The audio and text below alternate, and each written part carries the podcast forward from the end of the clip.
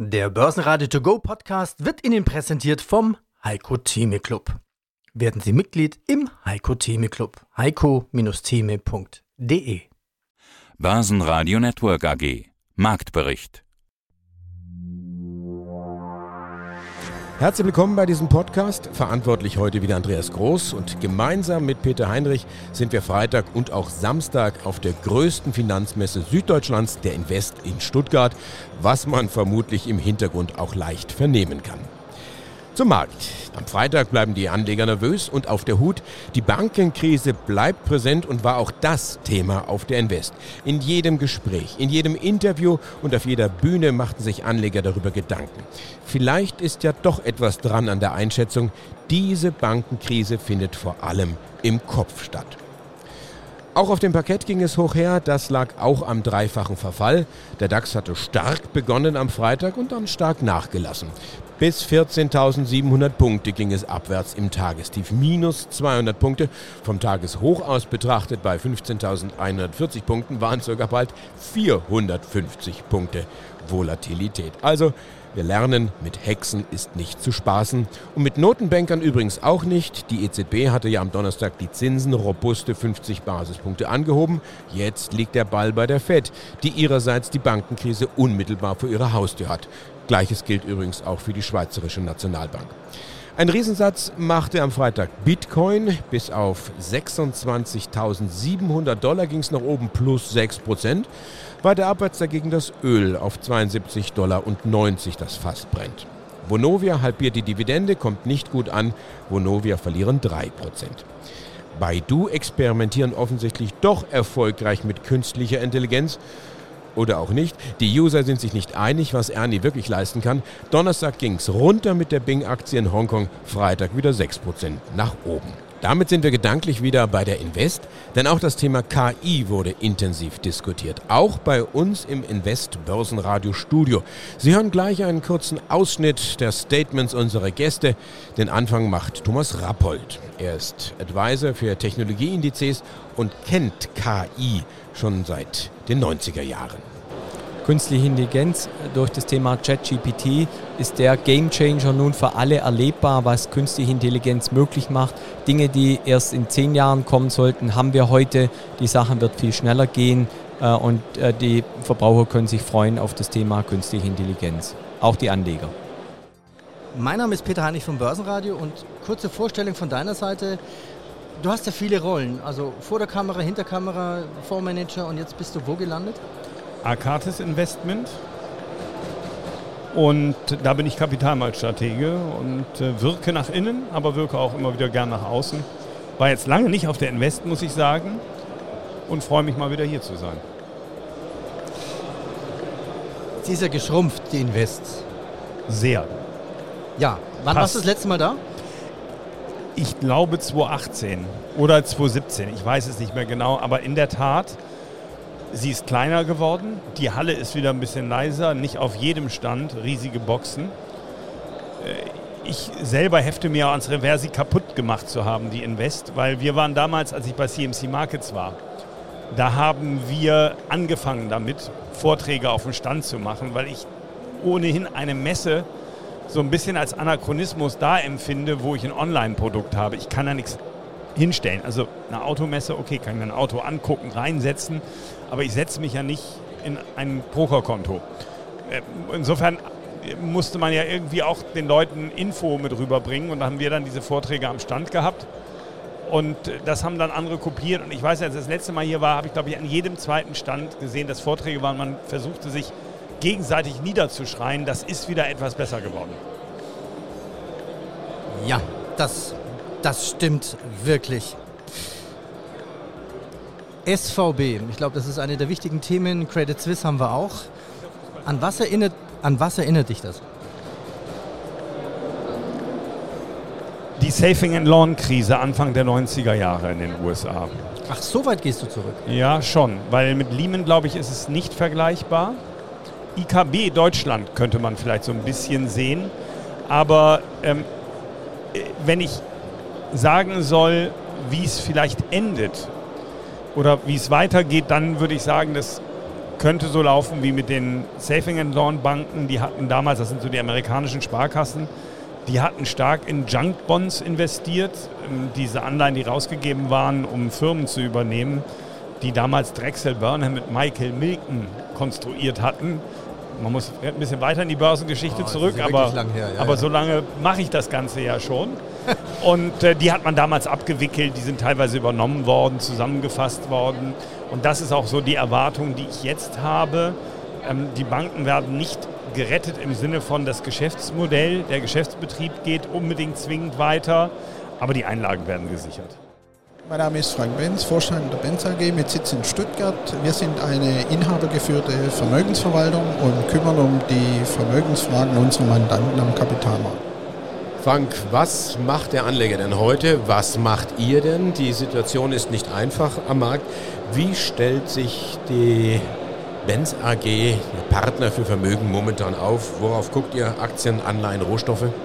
Wir berücksichtigen beide Seiten. Im Anleihenbereich schauen wir hauptsächlich auf beim jetzigen Einstieg Laufzeiten zwischen den ein- und zweijährigen.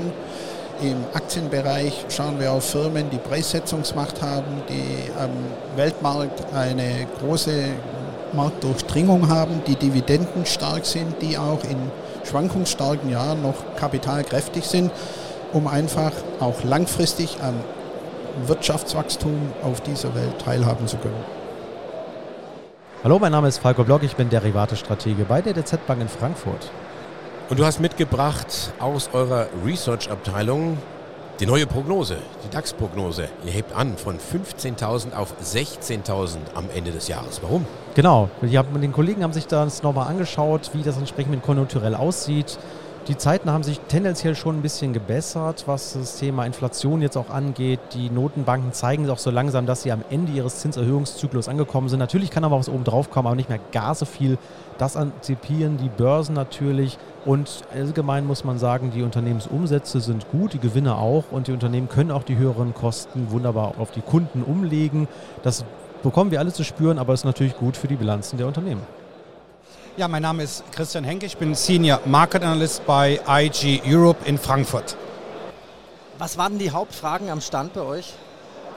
Naja, die Fragen waren jetzt eigentlich, war das jetzt das Gröbste? Sind die Märkte jetzt wieder im Aufwärtstrend? Kann man jetzt auch Bankaktien wieder kaufen? Also die Fragen, äh, ja, das waren nicht wenige. Wie ist die Stimmung?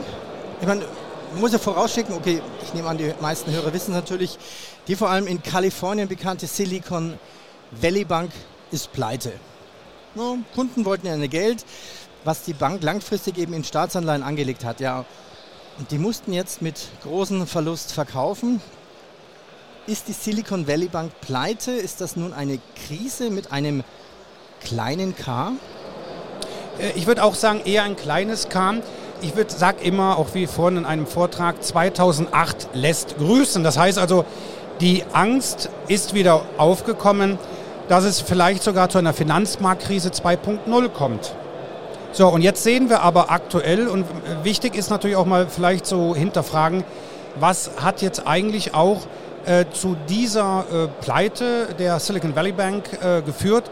Es ist ja nicht das einzige Kreditinstitut, ähm, ich darf nur sagen Credit Suisse, die jetzt so ein bisschen äh, vielleicht in Schieflage geraten sind. Also es hat schon damit zu tun, wie schon gerade von dir gesagt, viele von den US-Banken haben ganz einfach in Staatsanleihen investiert und die Renditen sind gestiegen, gestiegen, gestiegen und im Umkehrschluss sind die Kurse der Staatsanleihen gefallen, praktisch wie Steine.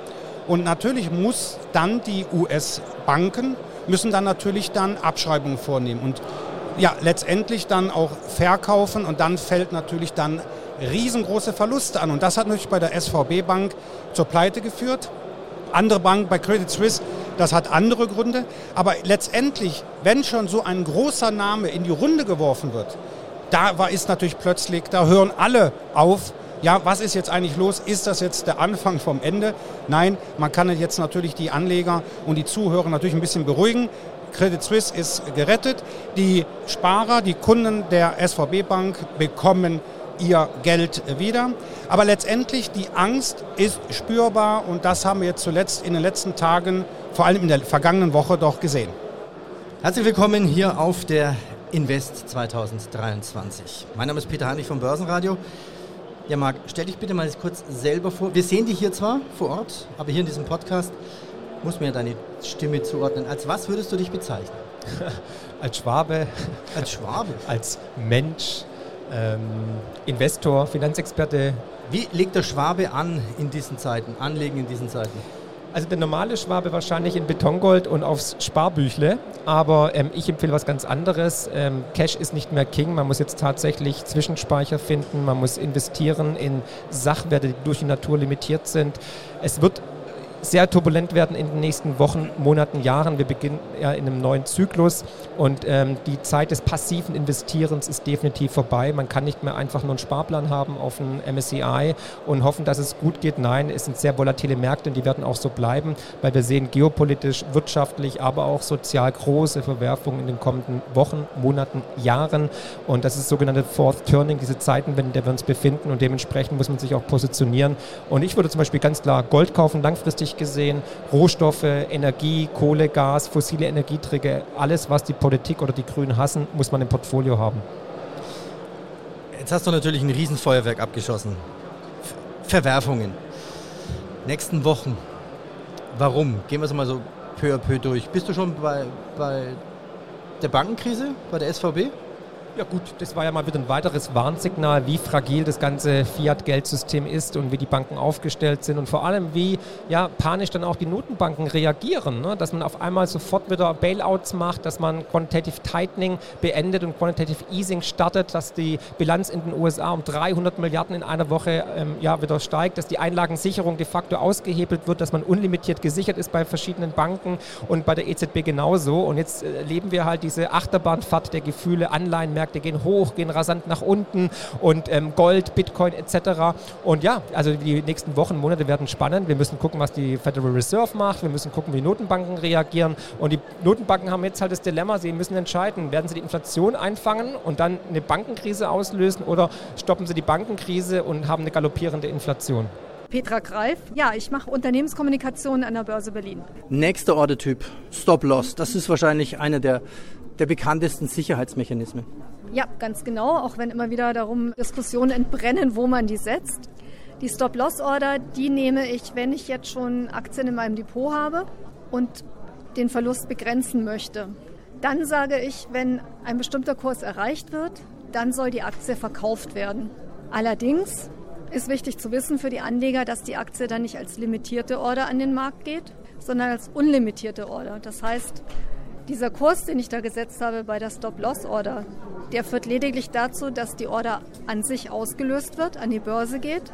Dort trifft sie als unlimitierte Order ein und wird zum nächsten festgestellten Kurs ausgeführt. Das kann für mich zum Vorteil sein oder auch zum Nachteil, wie bei jeder unlimitierten Order. Wann ist es ein Nachteil?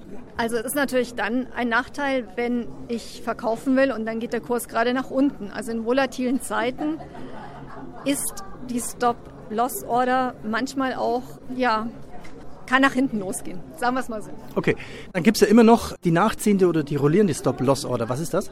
Ja, da wird dieser Stop-Loss-Preis sozusagen immer wieder angepasst, je nachdem, wenn die Aktie nach oben geht, eben um bestimmte Prozentpunkte, die ich eben eingestellt habe, die passt sich dann nach oben an. Nächster Ordertyp, Stop- und Buy-Order. Eigentlich müsste diese Orderform auch Start and Buy-Order heißen. Eigentlich ja, das ist ein merkwürdiger Name, finde ich auch jedes Mal wieder. So wie Gewinnwarnung wahrscheinlich, ne? ja, so wie Gewinnwarnung auch, ja. Ja, die Stop-Buy-Order, da lege ich mir sozusagen eine Aktie auf Beobachtung in mein Depot und sage, wenn sie einen bestimmten Kurs erreicht hat, dann möchte ich diese Aktie kaufen Allerdings auch da wieder dieser Kurs oder dieser Preis, den ich festgelegt habe, der führt nur dazu, dass die Order ausgelöst wird. Die geht dann wieder als unlimitierte Order an die Börse und ich bekomme die Aktie dann zum nächsten festgestellten Kurs. Nochmal zur Idee, also wozu brauche ich das? Ich will ja eigentlich eine Aktie möglichst billig kaufen. Genau, ich möchte die möglichst billig kaufen und möglichst teuer verkaufen.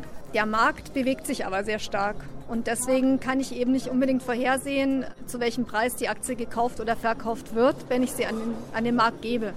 Früher war das einfacher, da wurden irgendwie ja nicht so viele Kurse festgestellt. Also heute sprechen wir ja davon, dass in Sekundenbruchteilen Kurse festgestellt werden und deswegen bewegen sich natürlich auch die Preise sehr viel schneller als früher. Das heißt, es kann durchaus sein, dass ich gerade zu einem sehr ungünstigen Zeitpunkt das, oder dass die Order zu einem sehr ungünstigen Zeitpunkt für mich jetzt als Käufer oder Verkäufer an der Börse aufschlägt. Und deswegen ist eben eine Limitierung sehr gut, um mich dagegen abzusichern. Also ich muss mir halt auch vorher Gedanken dazu machen, was bin ich denn bereit zu bezahlen oder was bin ich denn bereit als Preis für meine Aktie zu akzeptieren. Und ich denke, auch das ist ja so eine Art, ja, wie soll ich sagen, ähm, ja, nochmal ein Nachdenken über mein Handeln, was ja an der Börse nie verkehrt ist. Ja, hallo. Äh, mein Name ist Mario Lienemeyer. Ich bin Geschäftsführer bei Medical Strategy und bin auch verantwortlich für das Portfolio Management. Wir investieren primär in Unternehmen, kleine und mittelgroße Unternehmen aus dem Biotechnologiebereich und dem Healthcare-Bereich generell. Ja, und aus dem Börsenradiostudio grüßt Sie Peter Heinrich. Heute geht es um Zukunftsbranche, Biotechnologie, Gesundheit. Sie sind ja eine der führenden Healthcare Investment Manager Europas. Ihr Schwerpunkt liegt auf Small- und Mid-Cap-Werte. Wie viel Volumen verwalten Sie derzeit? Wir verwalten derzeit 1,3 Milliarden Euro Assets under Management. Heute geht es ja in unserem Interview um Krebstherapie, also unkontrolliertes Zellwachstum. Krebs, ziemlich verbreitet. Fast jeder zweite in Deutschland stirbt an Krebs. Wie groß ist denn dieses Übel? Krebs ist im Wesentlichen ein Thema, das uns alle betrifft, direkt oder indirekt. Wie Sie schon erwähnt haben, ist die Verbreitung sehr, sehr häufig. Und es ist eine hochkomplexe Erkrankung, wo der medizinische Fortschritt an Fahrt aufnimmt. Allerdings gibt es noch sehr viel zu tun.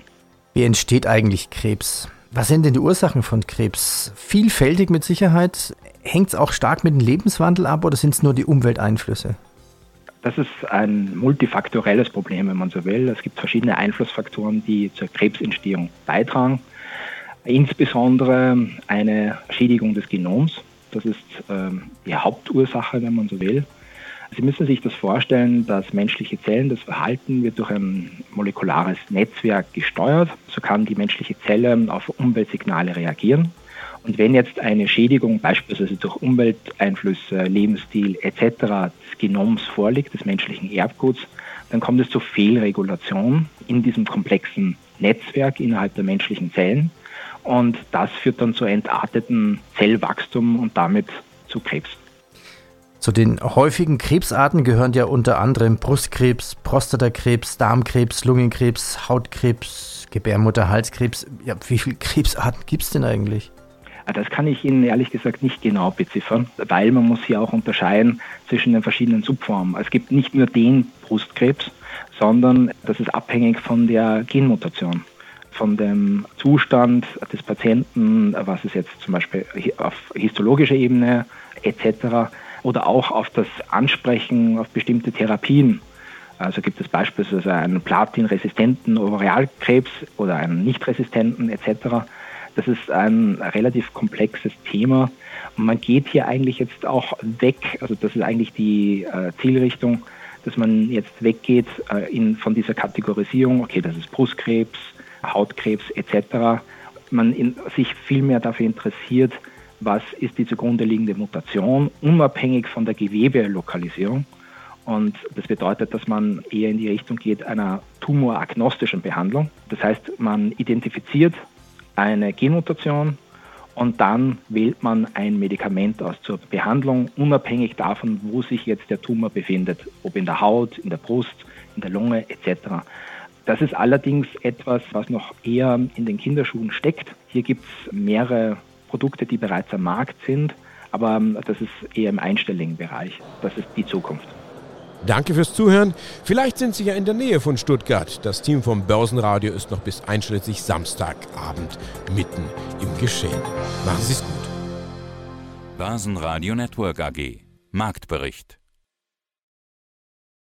Der Börsenradio To Go Podcast wurde Ihnen präsentiert vom Heiko Theme Club werden Sie Mitglied im Heiko Theme Club. heiko-theme.de